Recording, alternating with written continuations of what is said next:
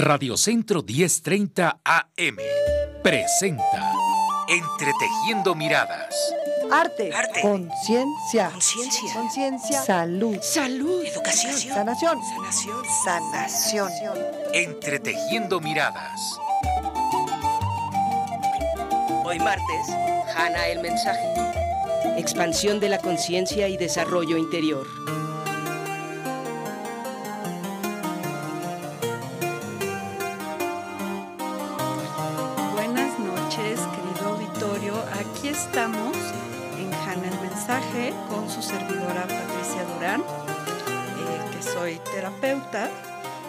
También eh, comunicadora.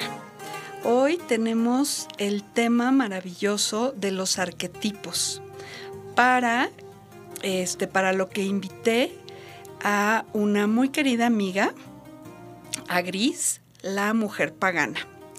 Ella es terapeuta floral, maestra de Reiki, tarotista y practicante de rituales paganos. ¿Cómo estás, Gil? Ay, muchísimas gracias primero por la invitación, Patti. Todo muy bien. Muy contenta de estar aquí. Padrísimo. Pues justo este quise invitar a Gris porque ella es tarotista. Llevamos un rato trabajando en esto y nuestro tema que son los arquetipos y la autoidentificación. Pues en el aspecto del tarot eh, se maneja mucho justo el tema de los arquetipos. Entonces, eh, primero voy a hacer una pequeña definición de lo que son los arquetipos. Eh, los arquetipos son estos patrones de comportamiento que tienen características muy específicas. El ejemplo, digamos, más conocido es el arquetipo del héroe. Entonces el héroe es esta persona que es desapegada, que antepone eh, el bienestar de los demás al suyo propio, deja todo por salir al rescate, a la ayuda de los demás por ejemplo, ¿no? Entonces de ahí eh, hay una serie de arquetipos con los que nos vamos identificando. Hay una serie de arquetipos como, digamos, específicos y hay otros que nada más son como etiquetas con las que nos reconocemos. Eh, esto hablando de la autoobservación y el despertar de la conciencia, la expansión de la conciencia, pues tiene que ver con cómo me reconozco a mí mismo, cómo eh, cuando yo digo yo soy, soy así, soy asá, ahí me estoy identificando con seguramente algún arquetipo. ¿Tú cómo ves esto, Gris? Cuéntanos. Pues, pues es un tema que da para mucho, la verdad es que tiene muchísima complejidad.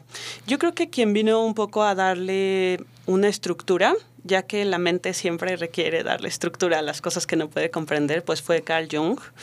Y eh, creo, que, creo que él, eh, sin duda, nos da como este gran aporte y nos dice, bueno, pues sí son imágenes, son formas, son patrones que de alguna manera son, digamos, otorgados experiencias y recuerdos, pero de nuestros antepasados.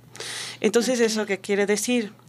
Que de alguna manera ya estamos subordinadas, subordinados a esto. Entonces, cuando nacemos, esto ya existe.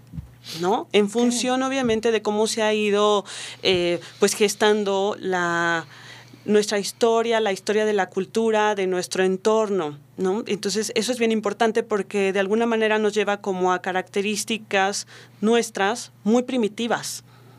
Ok.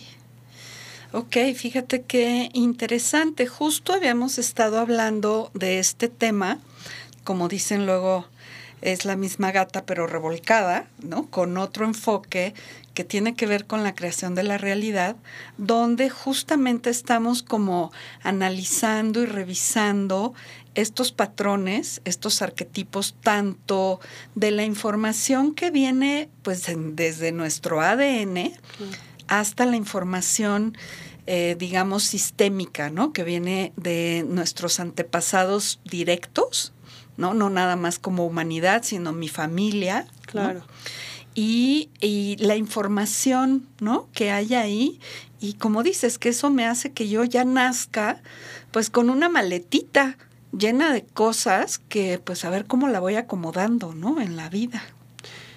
Claro, y, y creo que esta, este es justamente el reto. Además, pues digamos que para Jung, que vino a traer también como algo súper importante, yo no soy psicóloga, o sea, lo digo obviamente desde mi parte tarotista, investigadora geminiana loca, que él cree en el desarrollo de pues una conciencia justamente individual. Entonces, ¿cómo es posible que yo desarrolle una conciencia individual si ni siquiera soy capaz de reconocer qué pasa en una conciencia colectiva?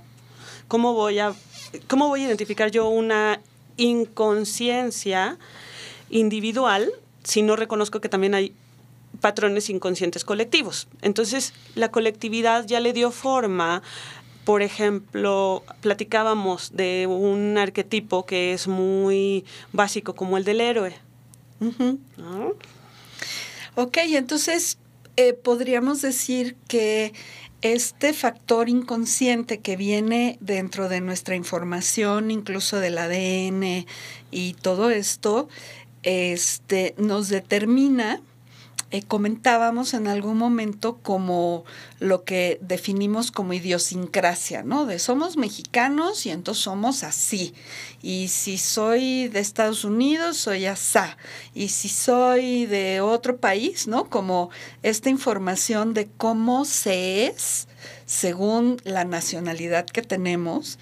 Y de ahí lo vamos como aterrizando al individuo, ¿no? Del colectivo nacional al regional, ¿no? Aquí en México pues somos también, no es lo mismo un chapaneco que un sinaloense, ¿no? Su comportamiento, su discurso, incluso como hasta la forma de entender las cosas, la vida misma, ¿no? a veces pareciera que somos personas completamente diferentes, aunque siempre hay un común denominador que nos hace a todos mexicanos.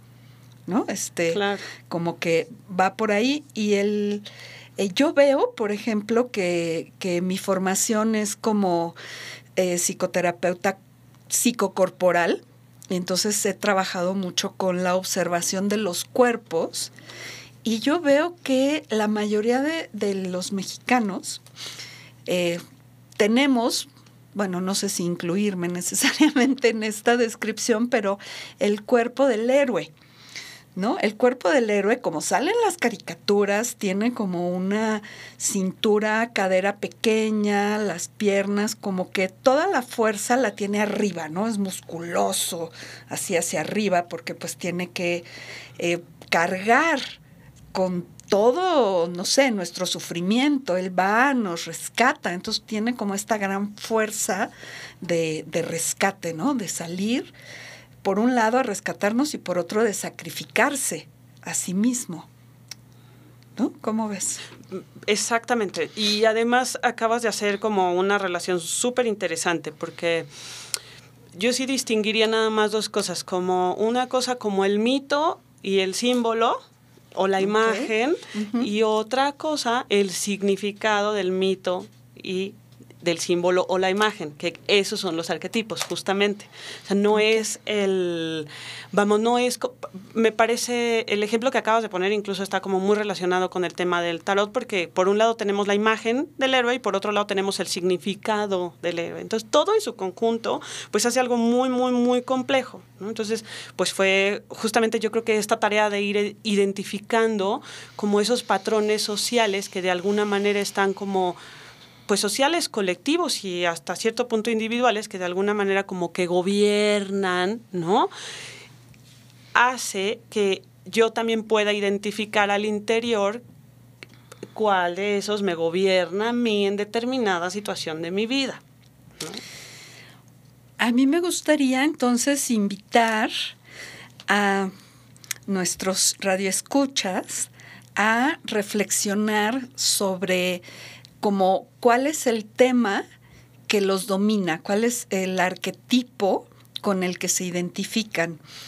Hay, pues hay muchísimos, ¿no? La, la, cuestión del tarot, que vamos a hablar, abundar un poquito más adelante, es muy interesante porque pues son un montón de cartas que tienen estas imágenes y cada una tiene un significado, pero finalmente el, a lo muy personal, eh, los invito a que digan, yo soy así o yo me comporto así en una situación, digamos, ya hablamos del héroe. Entonces, ¿cómo se comportan en una situación de riesgo o de peligro, este, sin, sin juicio, sin decir, si no soy héroe, entonces estoy mal? No, pues yo a lo mejor digo, bueno, pues que cada quien se rasque con sus propias uñas y pues a ver, yo salgo corriendo y a ver el otro cómo le hace, y eso también se vale.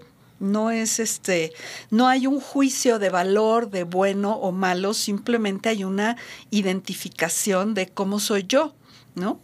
Que, no sé, podemos usar nombres de la lotería como el valiente, ¿no? El músico.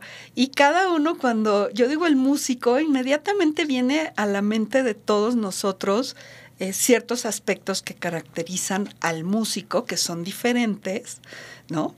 De, en este caso, el héroe, o de la madre, o del padre, el abuelo, el sanador, este, en fin, como que hay muchos componentes que son de alguna manera características individuales, ¿no? De cada uno de estos, por un lado, personajes, pero que representan arquetipos. Claro. Les recuerdo que estamos en Radio Centro 1030 AM.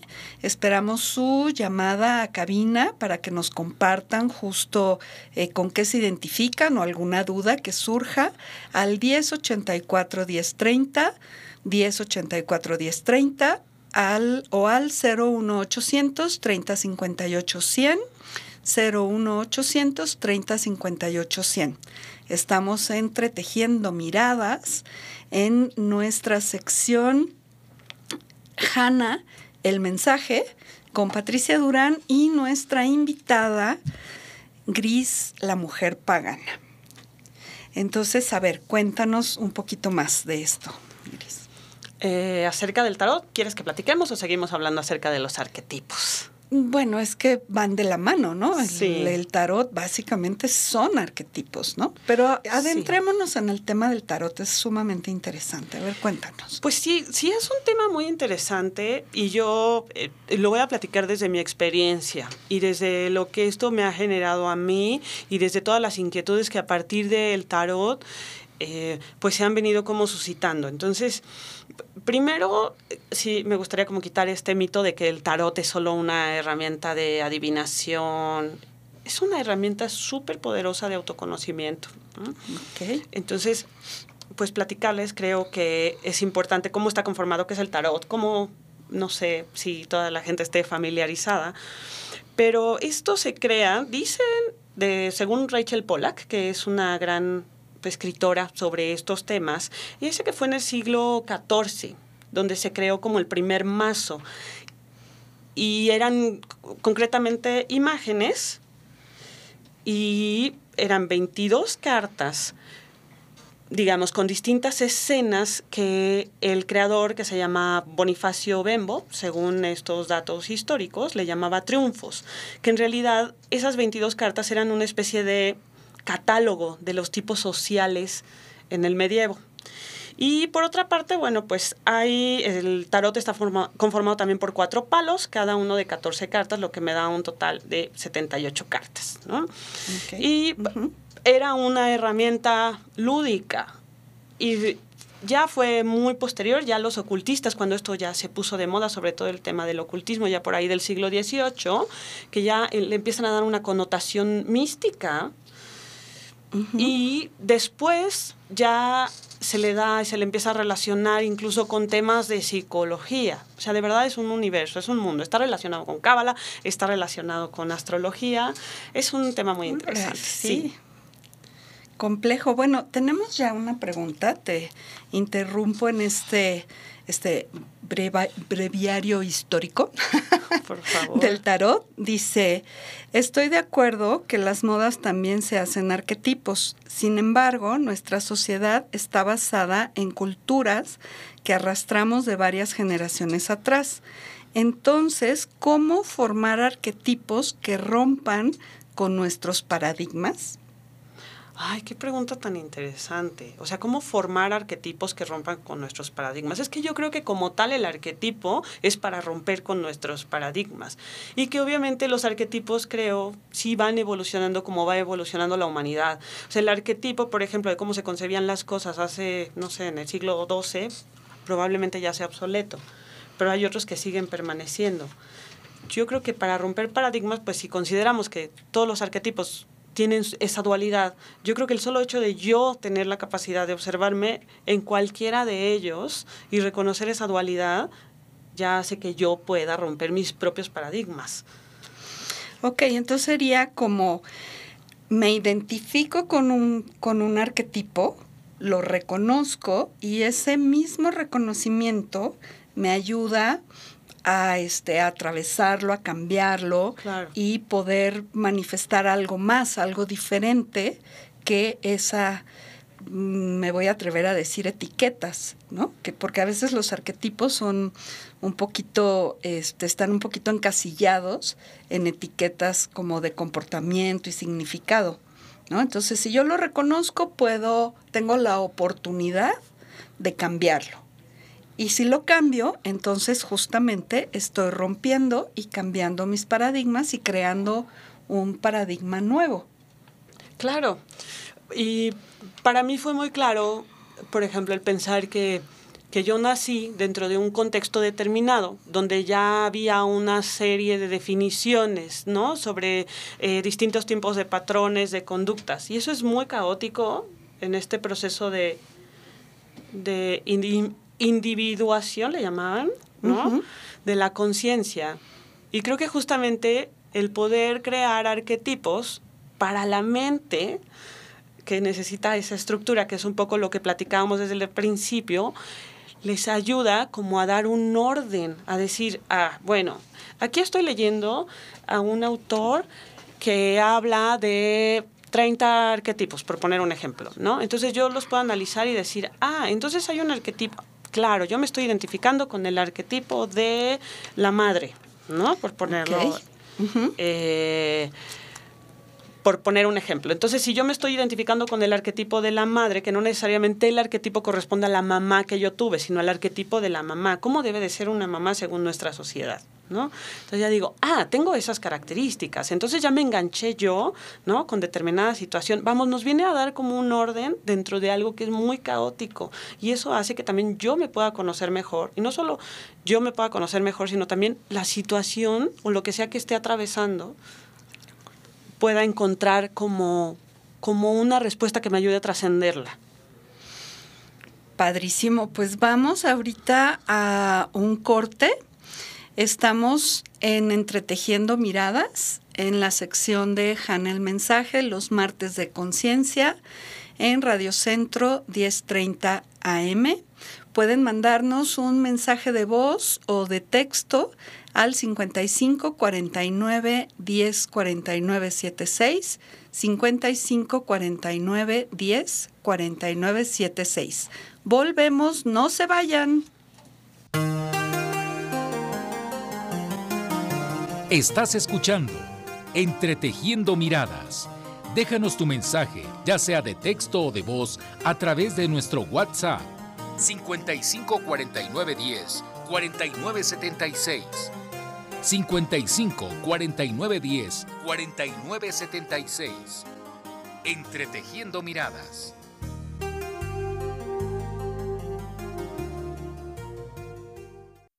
Pues aquí estamos de regreso, Patricia Durán, su servidora, y Gris, la mujer pagana.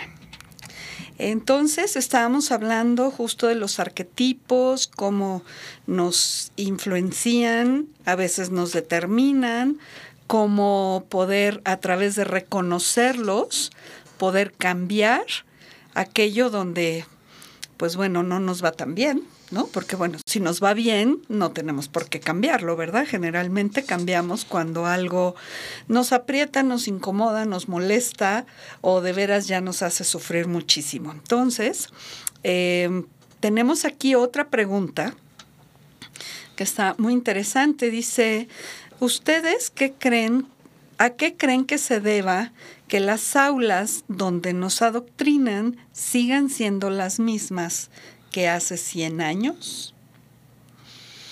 Aquí, eh, bueno, eh, digamos que el tema de los arquetipos con esto se ajusta porque no ha habido cambios en nuestro sistema educativo.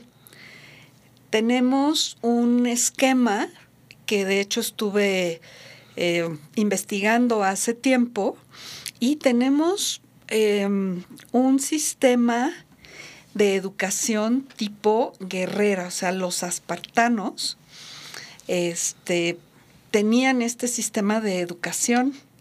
Empezaba a los siete años y este, iban como avanzando en su educación tanto en el arte de la guerra, que eran grandes guerreros, como en aspectos históricos y culturales. En realidad eran, era un pueblo sumamente cultural y se tomó ese modelo educativo este, y es el que, el que hemos, el que ha prevalecido, aunque ya, pues ahora sí que en el siglo pasado hubo aportaciones muy valiosas de cambios justo de paradigma, entró lo que se llama la escuela activa, porque en este esquema el alumno es pasivo, el alumno recibe el conocimiento, la información, la instrucción.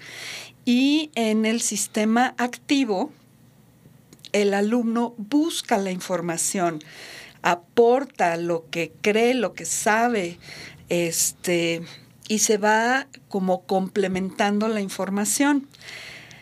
Aquí hubo un, un cambio muy grande y no sé si pudiéramos definir el arquetipo, sería como un tema de dominio, porque el profesor es el que sabe, ¿no?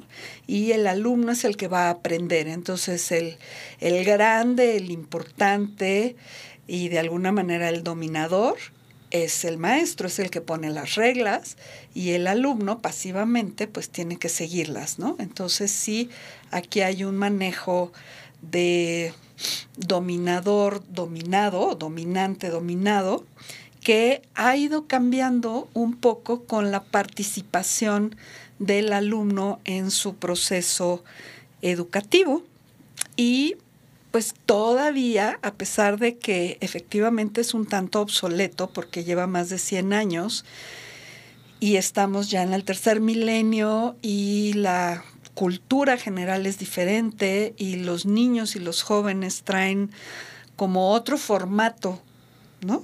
Así como se fue cambiando el formato de los floppies a los discos duros, a los disquets, a los este, eh, CDs, etcétera, ¿no? Ahora hay memorias y ahora hay unas micro memorias así de gigantes. Este, pues de la misma manera ha ido cambiando el, el proceso de aprendizaje, ¿no? De los chicos. Este, bueno, espero con esto haber contestado la pregunta. Y eh, bueno, sigamos un poco con esta información padrísima que nos tiene Gris, la mujer pagana, que después nos va a decir por qué es la mujer pagana, es sobre el tarot y este aspecto arquetípico. Ok, pues pues sí, yo creo que justo la labor que se ha hecho con el tarot. Bueno, primero decirles que el tarot que yo he estudiado y leo y en donde aprendí es un tarot eh, creado por Arthur White y las ilustraciones son de Pamela Coleman. Eh, esto se creó más o menos en 1910. Okay. ¿Por qué este y no otro? Para mí para mí es un tarot eh, muy, muy, muy importante porque justo lo que vino a hacer es que eh, metió representaciones de los arquetipos en imágenes, que es un poco lo que platicábamos también hace rato. Entonces ya más allá de que solo un arquetipo, por poner un ejemplo, se diga, ah, bueno, mira, entonces quienes estudiamos tarot dicen que cuando te sale el emperador, si te sale este boca abajo significa esto y si te sale boca arriba significa esto ellos además le suman el ingrediente de qué ves en la carta, porque esto te transmite, además, ¿qué, es lo que le está transmitiendo a tu mente, a, ti en particular y no a mí, esa carta, ¿no? Y entonces es como tener una relación como muy personalizada con el tarot. Porque no nada más es replicar este tema de esto fue lo que yo aprendí y así se lee, sino no solo así se lee, sino yo así lo interpreto. Y, y, todavía más allá, las personas que lo leemos, o sea, yo ya tengo hasta un, como una especie de catálogo que, ay, que está mal que me dé, no, no, me río por la situación, pero por ejemplo, yo ya sé que cuando hay dos cartas que me salen, por ejemplo, juntas, digo, ay, creo que aquí hay un tema de infidelidad. Y eso no lo aprendí en ningún libro, sino fue la experiencia de las lecturas. Ok.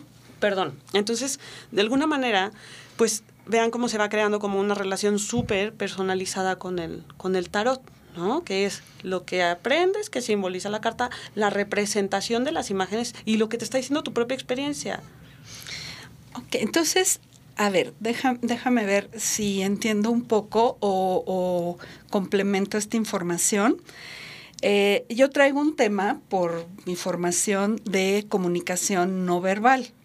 Entonces, lo que tú ves en la imagen, tú puedes ver como el personaje central de la carta, pero hay una serie de dibujos, símbolos, etcétera, que están como de fondo que a lo mejor el, el, consciente no los ve, pero el inconsciente sí los percibe, los descifra, los decodifica y entonces crea un impacto de significado mucho más complejo que solo ver al colgado de cabeza. No sé, ¿Sí? Justo lo acabas de decir con mucho mejor que yo. Es eso. ok, sí, porque es importante. Este, yo estoy manejando mucho, sobre todo aquí con nuestros radioescuchas, el tema de la comunicación, de la autoobservación, ¿no? Para reconocerse y para poder mejorar. A final de cuentas, todo este discurso, eh, llámese como se llame, ¿no? Y tocando cosas que pueden ser muy cotidianas, nos lleva necesariamente a mejorar como personas. Y cuando nosotros mejoramos, eh, cambiamos nuestra perspectiva, nuestra visión, nuestro entendimiento, podemos ser a lo mejor más tolerantes, más comprensivos, más amorosos, como podemos desarrollar más las cualidades que nos van a dar una vida pues más calma, más plena, ¿no? Y, y, esta parte que no es verbal, que no es obvia, que no es evidente, eh, nuestra psique, nuestro cerebro lo capta. Y de todas maneras esa información la decodifica y nos manda un mensaje de regreso, una sensación, un pensamiento, ¿no? Claro, y creo que justo se trata como de, de, conectar con una parte muy básica, muy primitiva, muy instintiva, porque no se trata de sentarme y escuchar lo que está interpretando la persona que me lo está diciendo. Ella, ¿qué va a saber? ¿Sabes? Acerca de mi proceso, de, de lo que me está sucediendo, del cómo verdaderamente me siento. O sea, ¿cómo, ¿cómo se va a sentar alguien a decirme, oye, es que fíjate que esto es lo que te está pasando y así te sientes? Se trata de que esa persona sea como una especie de canal para que yo sea quien haga contacto con esa parte que no logro observar desde mi parte consciente. ¿Sabes? Entonces, esa persona dice, ah, mira, esto tiene estas connotaciones. Entonces yo tengo que tener esa sensibilidad, digamos, esa apertura, de decir, ah, lo que estoy viendo, lo que tú me estás diciendo, a mí me conecta con esto, porque es donde empieza como este proceso justo de como de autoconocimiento, ¿no? De empezar a... A veces nos remonta, por ejemplo, una, una a un recuerdo, ¿no? Entonces es ahí cuando, oye, y ese recuerdo no será como motivo a lo mejor de un patrón, ¿sabes? Empieza a hacerse como mucho más complejo. Claro, a mí me ha pasado, mi experiencia personal ante las lecturas de, del tarot es justo que hay cosas que como que intuyo, pero que no me son claras. ¿no? Es como un susurro una sombra que surge del inconsciente y de repente este, la carta del tarot me lo hace como súper evidente y, eh, y bueno, me, me, enseña, me dice justo lo que tú dices, algo que es para mí, no es, ah, esta carta quiere decir esto y como a ver cómo lo acomoda, sino realmente me da un significado muy personalizado. Eh, justo un radio escucha nos acaba de mandar un mensajito.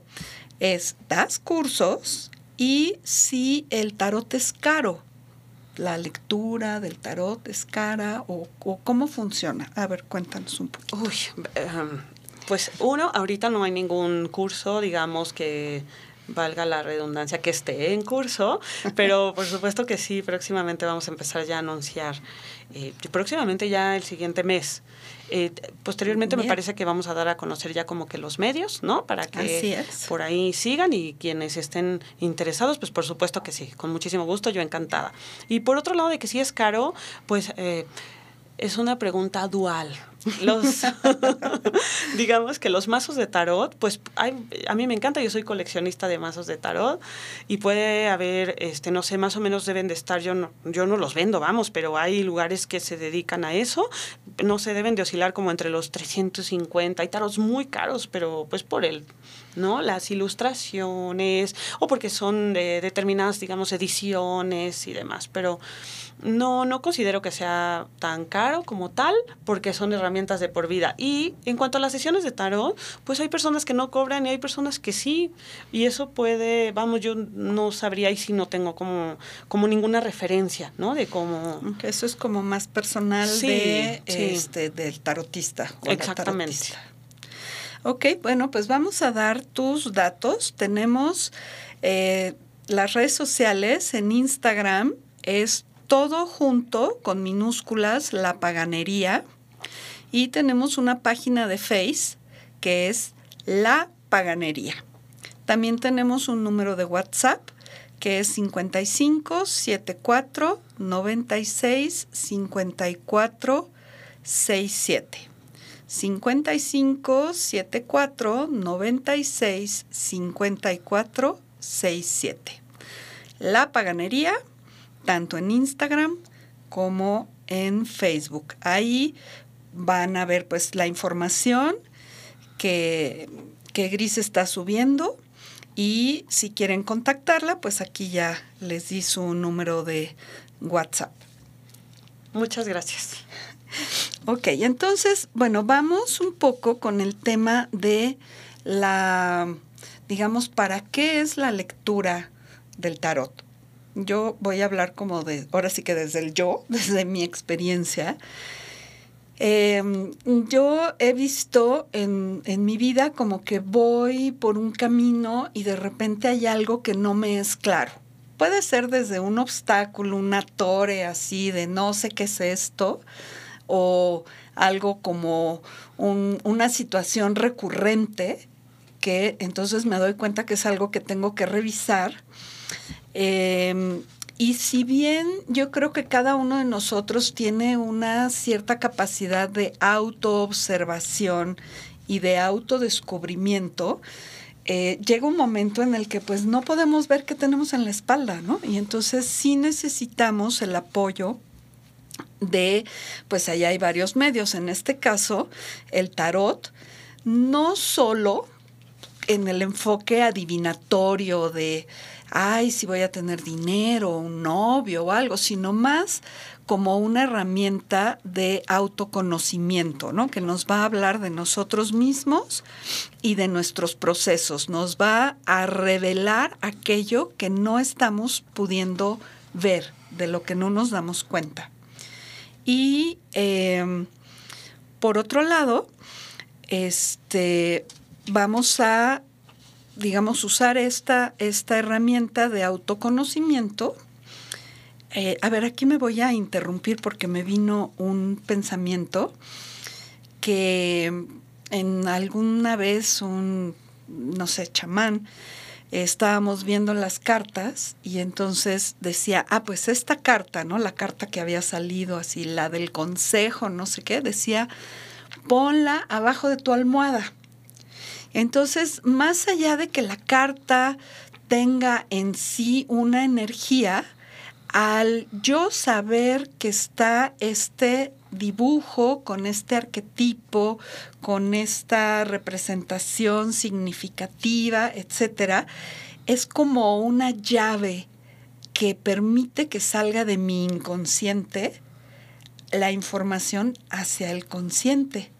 Entonces, eso ha sido como muy mágico decir, pues pongo la carta bajo la almohada y vamos a ver como qué me dice. Pero más que lo que me dice la carta, es lo que facilita que yo sepa que está ahí, ¿no? Porque no está, nadie la puso, sino yo la pongo con intención de recibir esta información, de abrirme a esta información que yo ya identifiqué de alguna manera y mi inconsciente, mi cerebro ya decodificaron, pero todavía no, no tengo acceso a esa información. Entonces, a lo mejor a través del sueño o cuando despierte voy a tener claridad de esto. ¿Tú, tú cómo ves esa como técnica para, para conectarnos con esa información? bueno, no solo me gustaría como un poco, irme un poquito antes, como que algo que no he mencionado que es bien importante acerca del tarot, es como parte de una base, que yo soy el centro, yo soy el centro de mis circunstancias, de ahí surgen todas mis circunstancias. Claro. Entonces, si consideramos esto, que yo soy el centro de mis circunstancias, pero no para separarme desde el ego, digamos, ¿no? Sino al contrario, para expandir mi conciencia, porque eso me hace ser más consciente acerca de mí y por lo tanto, ¿no? Ya podemos hablar después de estos temas de unidad, pero antes de eso, ¿para qué? Para tener mejor calidad de vida. Entonces, yo voy a ser consciente lo inconsciente. Yo voy a traer a mi vida a través de estas llaves, como bien lo dijiste, voy a traer a mi vida esos, digamos, aspectos que además yo creo que todas las corrientes espirituales hablan acerca de lo mismo. ¿no? En todas las corrientes que se refieren al tema de expansión del, de la conciencia se refieren exactamente a lo mismo, ¿no? Como, como a observar, como a hacernos conscientes. Creo que ese es como, como el primer paso. Y perdón, solo comprender que nunca se trata, o sea, una lectura de tarot no se trata de las demás personas. O sea, si yo voy, voy a hacer una lectura de tarot para que diga, oye, ¿por qué se está enfermando mi mamá? El tarot me va a hablar de mí. Claro. Me va a decir, ¿y tú qué rol juegas en la enfermedad de tu mamá? ¿Qué es lo que te está pasando a ti en relación con ese tema? ¿Qué es lo que no quieres observar en relación con ese tema? ¿Cómo te perjudica? ¿Cómo te beneficia? ¿Y qué puedes? Si quieres un consejo, perfecto. Y ahora sí, vamos al tema de los trabajos con los arquetipos. No, de hecho, de mi maestro, un maestro muy querido, de quien yo aprendí justamente esta herramienta de tarot, cuando uno de los consejos era trabajar justamente con la energía de alguno de los arquetipos, pues ya, ya nos había pasado ese tip de que lo pusiéramos abajo de la almohada o abajo de la cama, digamos, de aspectado desde su lado positivo. ¿no?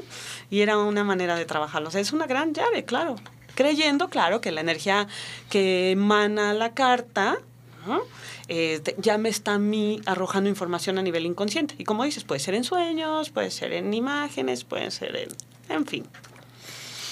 Pues bien, estamos aquí platicando en Entretejiendo Miradas, en nuestra sección de Hanna el Mensaje, con su servidora Patricia Durán y con Gris, la mujer pagana.